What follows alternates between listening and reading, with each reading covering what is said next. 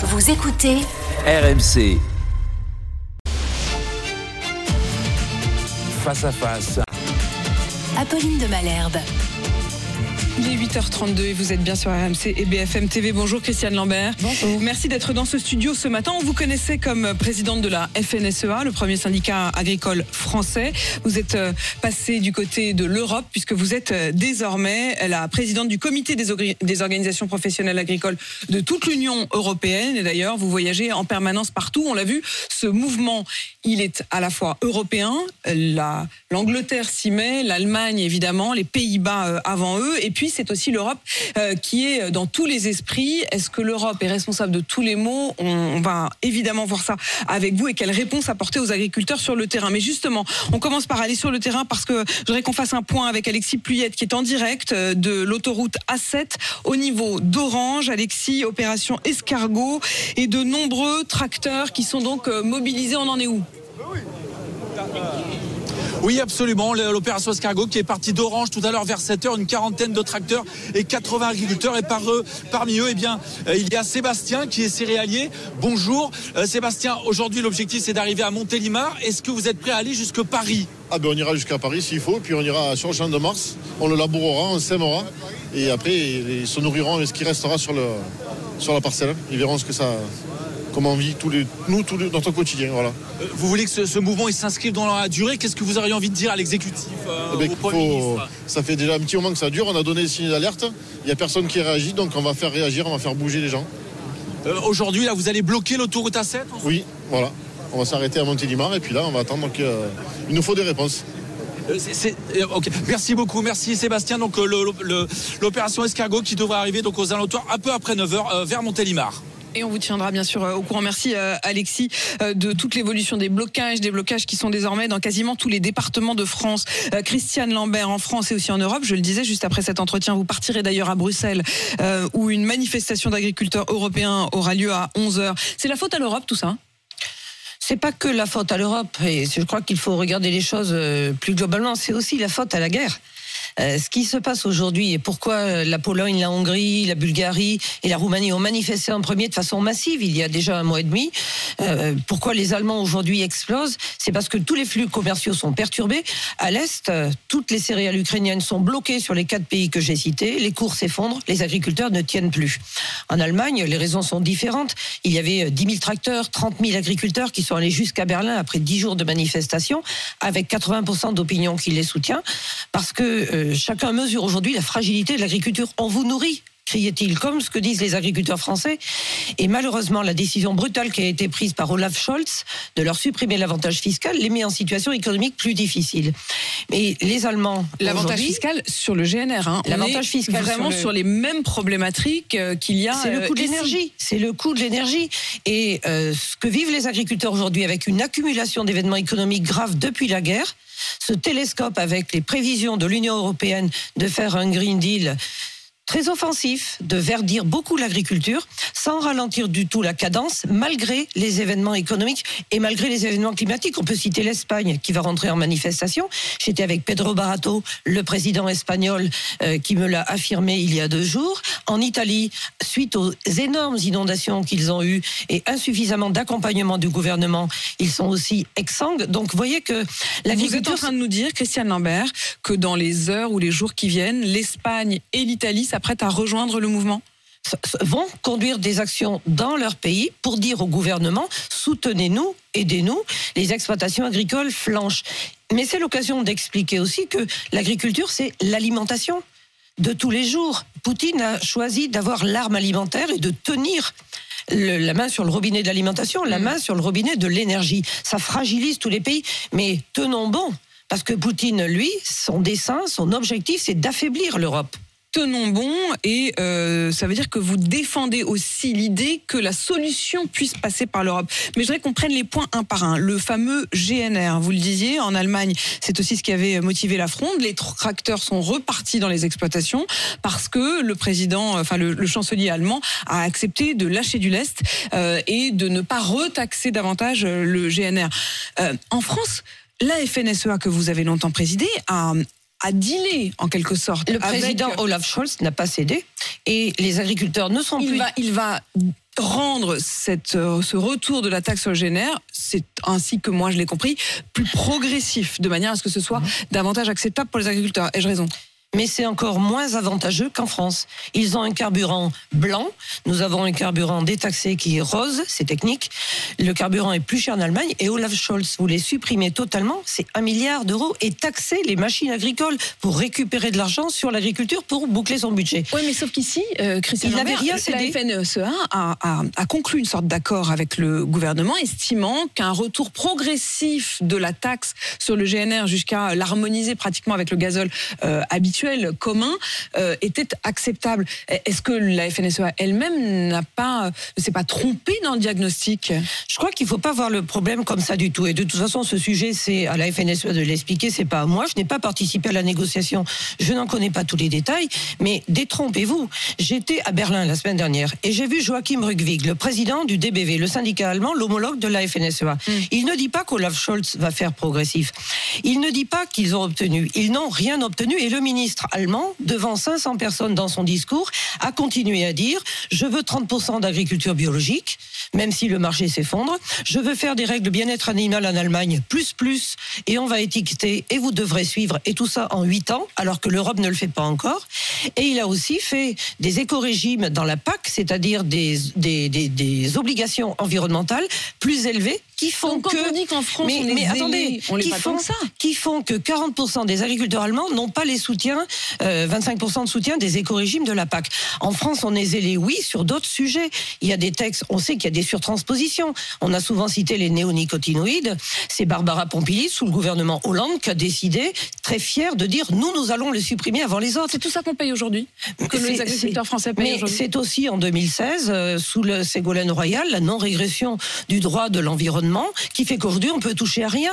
Mais regardez en France, au moment des inondations dans le Pas-de-Calais, qui demandait l'entretien des fossés et des cours d'eau? Pas les agriculteurs seulement, les habitants des lotissements. C'est-à-dire que la nature naturelle, comme certains la pensent, la nature à laquelle on ne touche pas, elle n'est pas si positive que ça. Il faut l'entretenir, la nature. Et avec les événements climatiques d'aujourd'hui, les Pays-Bas sont en train de dire on va élargir les canaux et les cours d'eau. Imaginez qu'on dise ça en France tout de suite, vous avez immédiatement des associations ou des mouvements écologistes qui nous tombent dessus. Donc ça veut bien dire que le problème, fondamentalement, c'est une forme d'incompatibilité entre euh, les, les volontés euh, des écolos et, et l'approche des agriculteurs. Pas du tout. C'est pas incompatible. Il faut que ce soit compatible. Et d'ailleurs, je vais à Bruxelles ce soir parce que Madame Ursula von der Leyen, la présidente de la Commission, l'a compris. La méthode Timmermans. c'est un peu tard. Oui, Je- bien je sûr. Très, euh, Non, non, mais attendez, je vais vous dire pourquoi. Je vais vous dire les pourquoi. décisions européennes que longtemps je, vécues. je vais vous dire pourquoi. Franz Timmermans, qui a été le responsable de la mise en œuvre du Green Deal, a eu une méthode top-down. Moi, je vais vous dire ce qu'il faut faire, a-t-il dit aux agriculteurs. Je l'ai invité au COPA. Il est venu dire, vous faites rien de positif, vous les agriculteurs, vous n'êtes pas bons, moi je vais vous dire ce qu'il faut faire. Il a braqué tout le monde. Et bien qu'il y ait la guerre, l'énergie et le Covid, il a dit, vous allez quand même avancer au pas cadencé. Le 13 septembre, Ursula von der Leyen dit, je veux un dialogue et il faut sortir des polarisations entre agriculture et environnement. Ça veut dire qu'il faut fixer des objectifs de transition. Les agriculteurs ont déjà commencé des transitions et on pourrait parler de quelques chiffres si on a le temps. Mais il faut le faire de façon pragmatique avec des objectifs accessibles et ne pas dire tout tout de suite, même si l'énergie explose et même si on Lambert. baisse la production Il d'alimentation. y a du moyen terme et du long terme et il y a des urgences. Euh, L'urgence, c'est notamment la question des frontières avec euh, l'Ukraine et la question effectivement de l'arrivée du céréal, des céréales euh, ukrainiennes sur le marché européen avec bah, pas toujours les mêmes normes, justement, pas toujours le même respect de l'environnement. Euh, Christiane Lambert, est-ce que vous estimez ou est-ce que vous porterez à Bruxelles l'idée qu'il faut refermer ces frontières-là lors de la pro- prochaine négociation des, frontières? L'Europe a décidé d'ouvrir les frontières à l'Ukraine par solidarité au début de la guerre. Personne n'avait prévu que la guerre dure deux ans et peut-être plus. C'est un geste de solidarité qui a été fait. L'Ukraine n'étant pas dans l'Union, elle n'a pas les mêmes règles. Aujourd'hui, les céréaliers, les producteurs de volailles, les producteurs d'œufs, les producteurs de sucre souffrent de ces ex- exportations massives qui devraient aller en Afrique et qui ne vont pas en Afrique et au Moyen-Orient. Et donc, il y a famine là-bas.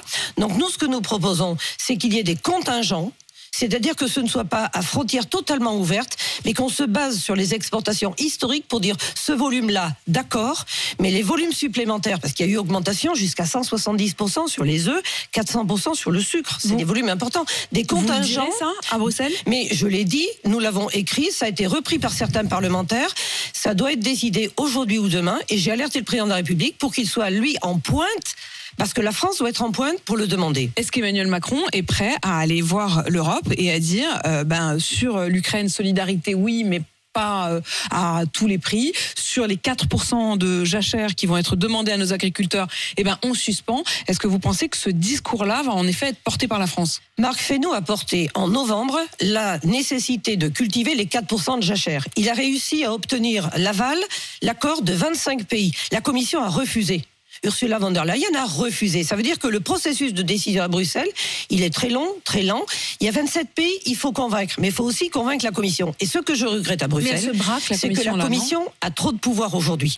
Le Parlement européen, c'est-à-dire les députés qui viennent des territoires, arrivent à comprendre, déposent des amendements, essayent d'améliorer les textes. Mais la Commission européenne, avec un certain nombre de directions enfermées euh, dans, dans leurs grands bâtiments. La semaine dernière à Berlin, j'ai expliqué à un sous-directeur de la direction agriculture les conséquences du texte émissions industrielles, notamment sur l'élevage de porcs et de volailles. Il n'avait pas compris l'incidence de la décision qu'ils sont en train d'essayer de prendre. Elle n'est pas encore prise. Et nous nous battons pour qu'elle ne le soit pas. Ça va se traduire par quoi? Un élevage de porc familial qui compte 120 truies. C'est même pas ce qu'il faut pour vivre et dégager un revenu. 120 truies, l'agriculteur devra passer sous le régime des émissions industrielles. Comme un cimentier, comme un chimiste, comme un producteur de goudron. C'est invraisemblable. En volaille, c'est pareil. Le seuil était à 40 000 poulets- poules. On nous descend à 20 000. Et donc, ce sont des chiffres aberrants. Alors, poussés par certains, la Commission a proposé des chiffres irresponsables. Et donc, ce qu'il faut faire à Bruxelles, donner plus de pouvoir aux politiques, au Parlement européen, qui est l'émanation du peuple, et peut-être un peu moins à la Commission. Et tout cela- C'est ce que nous proposons ce soir à Madame van der Leyen. Et tout cela, évidemment, euh, Christiane Lambert, en, pleine, euh, en plein lancement de la bataille euh, des européennes, puisque l'élection européenne aura lieu le 9 juin prochain. Euh, Christiane Lambert, on l'a entendu, le mouvement, il se durcit. Euh, ça fait six jours désormais que ça dure, mais chaque jour, il y a des départements qui euh, basculent encore. Euh, la 16, on l'a bien vu, les mouvements envisagent d'aller jusqu'à Paris. À Agen, ils se rapprochent de la préfecture. Est-ce que vous appelez au calme ou est-ce que vous comprenez euh, cette, euh, cette colère qui, en effet, prend encore de l'ampleur? Moi, je comprends la colère et c'est pas à moi d'appeler au calme ou pas. Arnaud Rousseau l'a fait ce matin. Il a très bien fait d'appeler au calme, action dans la détermination. C'est toujours ce qui à la tête de prévaut. la FNSEA. C'est toujours ce qui prévaut. Mais il faut surtout qu'il y ait des décisions. Et puis, il faut que les Français comprennent. Vous savez, il y a de très bons débats en ce moment sur les plateaux télé. Finalement, ils se parlent d'agriculture comme jamais il s'est parlé d'agriculture. Et en invitant plus des agriculteurs, plutôt que, comme je l'ai vu ce week-end, euh, Yannick Jadot ou Corinne Lepage, pourquoi eux parleraient-ils d'agriculture Seulement eux? Pourquoi y a-t-il plus d'agriculteurs qui viennent expliquer les choses? Qui pourraient vous dire, par exemple, que dans le Maine-et-Loire aujourd'hui, les agriculteurs qui ne peuvent pas semer leurs, intercu- leurs intercultures parce que tous les champs sont inondés doivent envoyer un courrier et une photo à l'administration pour dire je peux pas semer parce que ma commune est inondée. C'est ça qui le- l'excès de normes. On peut l'illustrer de plein de façons comme ça. Donner la parole aux agriculteurs davantage. Et j'en veux quand même beaucoup à tous ceux qui critiquent beaucoup trop l'agriculteur. Ce matin, le président de la FDSEA de l'Oise m'a fait rire parce qu'il a dit euh, Monsieur Roussel vient nous voir. C'est bien, mais ça me fait sourire tous ces politiques. Moi, je voudrais que Monsieur Jadot, Madame Rousseau, Monsieur Hugo Clément, qui nous critiquent tous les jours à la télé sur les hein. plateaux, qui cassent le moral, et certains journalistes, Hugo Clément, qui nous qui cassent le moral des agriculteurs, être critiqués tout le temps. L'agriculteur, il se lève, il va à sa retraite, il allume sa radio, qu'est-ce qu'il entend? Faut tuer les vaches, faut manger moins de viande. Les agriculteurs sont des pollueurs. Faut avoir le moral pour continuer à travailler. Je peux vous le dire. Il y a une liste de revendications qui va être euh, exprimée précisément noir sur blanc euh, par la FNSEA ce soir. Euh, les priorités pour vous, on vient de parler de la question du GNR, on vient de parler de la question des 4% de jachère. Ces deux points-là, il faut les suspendre. Les décisions GNR, c'est national, 4%, c'est européen. Il y a eu un conseil des ministres hier à Bruxelles. La question a été évoquée. Ça, doit bouger et c'est là comme la présidente de la commission, Madame Ursula von der Leyen, qui a la clé. C'est à elle de dire oui, il faut le faire. La proposition française, c'est de pouvoir cultiver sur ces jachères des protéagineux et des légumineuses, c'est-à-dire des plantes qui ont des... N'épuisent pas la terre Mais d'une part parce qu'elles captent l'azote tout seul et bio, en termes de biodiversité, elles sont très positives. Donc la proposition, elle est sur la table sans réouvrir tout le dossier de la PAC. Et puis il y a un autre sujet. Peut-il, peut-être faut-il mettre aussi en pause réglementaire un certain nombre de textes que euh, Bruxelles voulait, que le Parlement européen, Pascal Canfin, la présidente de la commission environnement, voulait faire passer? Par exemple, le texte sur les émissions industrielles, qui est aberrant qui est aberrant, que personne ne s'explique. Mon sous-directeur de la direction agricole la semaine dernière, tout à l'heure sur la, taille des exploitations. Lui-même, lui-même n'a pas compris les incidences. Il, fait du. Alors pour le coup, Pascal Canfin revient dans, dans, dans toutes les voies, dans toutes les réflexions. Est-ce que ça fait partie pour vous de ceux qui ont vraiment mis le feu aux poudres? Il est président de la commission environnement au Parlement européen. Quand les textes arrivent à la commission agricole, euh, il y a des pragmatiques et des connaisseurs des sujets agricoles. Quand les textes arrivent à la commission environnement et que l'approche est quand même idéologique pour avancer plus vite, plus haut, plus fort. Il sans vient du monde écolo, il a rejoint le macronisme. Hein. Il est économiste à l'origine mm. et écologiste et effectivement, il devrait avoir quand même cette perception écologique. Moi, je dis pas d'arrêter tout, je dis adaptons le rythme. Et quand il y a euh, 500 000 agriculteurs qui protestent aujourd'hui en disant on ne peut pas suivre, on veut bien faire les transitions, mais il faut un agenda, des objectifs tenables et réalistes et surtout un moyen d'accompagnement. Il n'y a pas d'argent sur la table. Il y a un point euh, qui paraît saisissant quand on commence à le regarder. On imaginait, on parlait beaucoup du fait que les cantines, euh, on devait manger local. En réalité, on découvre qu'il n'y a pas véritablement d'obligation, que c'est un peu au bon vouloir des uns et des autres. Est-ce qu'il faut imposer un quota de produits nationaux, une forme de souveraineté alimentaire en France? C'est dans la loi la, loi euh, alimentation a écrit qu'il fallait 50% de produits de proximité à connotation environnementale, dont 20% de produits bio à l'État de faire respecter la loi. Cette loi n'est pas respectée. Elle n'est pas respectée. Alors, il y a aussi des, parents qui disent on ne veut pas payer plus cher. Hmm. Parce que manger bio à la cantine, 20%. manger bio et, local, enfin. C'est plus euh, cher. des produits produire plus c'est produire plus cher. Vous connaissez ma formule fétiche, c'est vrai à tous les niveaux. Et aujourd'hui, euh, les Français aussi doivent le comprendre. Et quand je vois les publicités de certains distributeurs qui disent venez chez moi, c'est moins cher, les codes de port à 1,91€, alors que le vrai prix c'est 6,50€ quand il y a un contrat tripartite tenant compte des coûts de production des agriculteurs. Quand je vois qu'aujourd'hui les distributeurs français surtout demandent encore des baisses de prix aux industriels et qui veulent négocier la matière première payée aux agriculteurs alors que c'est interdit par la loi, euh, voilà aussi des responsabilités qu'il faut citer. Et puis quand même, euh, Monsieur le Maire euh, au ministère de l'économie euh, qui voudrait que l'inflation soit contenue pour les Français, etc. Mais on dit alors c'est les agriculteurs qui doivent contribuer pour ça? Non, les agriculteurs ils ont des charges qui augmentent, ils le disent tous les jours sur les barrages. Il faut écouter et la construction du prix en marche avant et des prix rémunérateurs. Vous savez, le revenu c'est la clé. Quand on a du revenu, on est plus serein, on peut envisager d'investir, de moderniser son exploitation, de faire les transitions, de préparer la succession pour des jeunes agriculteurs. Et c'est vrai partout en Europe ça. Mais la loi sur la souveraineté alimentaire n'est pas respectée. La loi Egalim semble l'être euh, de moins en moins. C'est notamment les, agriculteurs euh, éleveurs laitiers qui disent que sur le prix du lait, la loi Egalim, et c'est en, ce moment même qu'ont lieu les négociations commerciales, n'est pas euh, respectée. que faut-il faire? Eh bien, l'État doit faire respecter la loi. Comment faire? Envoyer des contrôleurs Il dit qu'il veut envoyer des contrôleurs. Les contrôleurs, nous, on peut en donner quelques-uns, parce qu'on en a beaucoup hein, qui viennent sur nos exploitations, mais qu'ils aillent voir ce qui se passe dans les magasins et dans les boxes de négociation. Vous voulez dire que, en fait, euh, on vous envoie des contrôleurs pour vérifier effectivement que vous respectez les normes, etc. Euh, en revanche, pas beaucoup pas du côté des rayons, euh, des rayons des supermarchés. Pas suffisamment. Et, pas, et c'est pas vrai seulement en France, mais vous savez, la France est le pays où l'inflation a été la moins élevée. Pourquoi les Belges et les Allemands venaient faire leurs courses dans les supermarchés français? En France, il y a une espèce d'idéologie bas prix, bas prix, bas prix. C'est pas vrai ailleurs. Il y a eu un taux d'inflation sur l'alimentation de 13%. C'était jamais arrivé depuis super longtemps en France. On avait eu quand même des années, 10 ans de déflation. Dans les autres pays européens, ils n'étaient pas à 13, ils étaient à 21 en Estonie, en Pologne, ils étaient à 18% en Allemagne, ils était à 22% en Angleterre. Donc il n'y a pas partout euh, ce, bruit de fond permanent. Il faut manger moins cher. Et ça, ça détruit l'agriculture. Vous savez, c'est comme le textile et les chaussures. Moi, je suis du Maine-et-Loire. Euh, à force de dire on peut s'habiller moins cher, euh, on a tué. Et on a, vu, et on a vu ces derniers mois, Personne n'est tout nu. faillites dans ce secteur. -là. Exactement. Personne n'est tout nu. Tout le monde est habillé, mais ça vient de Chine, ça vient du Bangladesh, ça vient d'ailleurs produit par des populations qui ne sont pas payées comme on peut le, faire en France. Christiane Lambert, hier, une agricultrice et sa fille ont été tuées sur un barrage.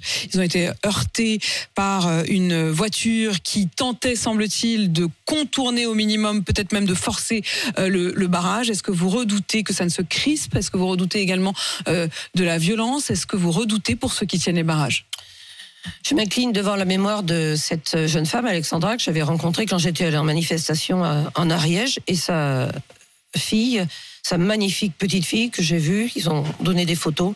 C'est dramatique. Mais par contre, les agriculteurs réagissent avec une dignité incroyable. Vous les avez vus sur les barrages, ils ont un brassard noir. Ils sont les agriculteurs ont de la pudeur, ils le disent pas, mais on sent dans la tonalité de leur voix qu'ils sont très touchés, très émus, et la responsabilité elle est très forte. Quand on est responsable agricole et qu'on emmène nos agriculteurs en manifestation, on a toujours cette peur, toujours. Mais par contre, il n'y a pas de révolte, il n'y a pas d'esprit de vengeance ou de rancune, il y a au contraire faisons attention, passons nos messages, mais restons dignes, et au moins pour sa mémoire à elle. Ce que vous voulez dire, c'est qu'il n'y a pas d'émeute euh, derrière, il y a cette Non. euh, colère qui gronde, mais avec beaucoup de dignité. Merci Christiane Lambert d'être euh, venue ce matin. Je le rappelle, vous partez ensuite à Bruxelles, vous rencontrerez les différents responsables et vous porterez donc ces voix-là. Vous êtes l'ancienne présidente de la FNSEA, aujourd'hui à la tête du comité des organisations professionnelles agricoles de toute l'Union européenne. Merci à vous. Merci. Il est 8h52 sur RMC BFM TV.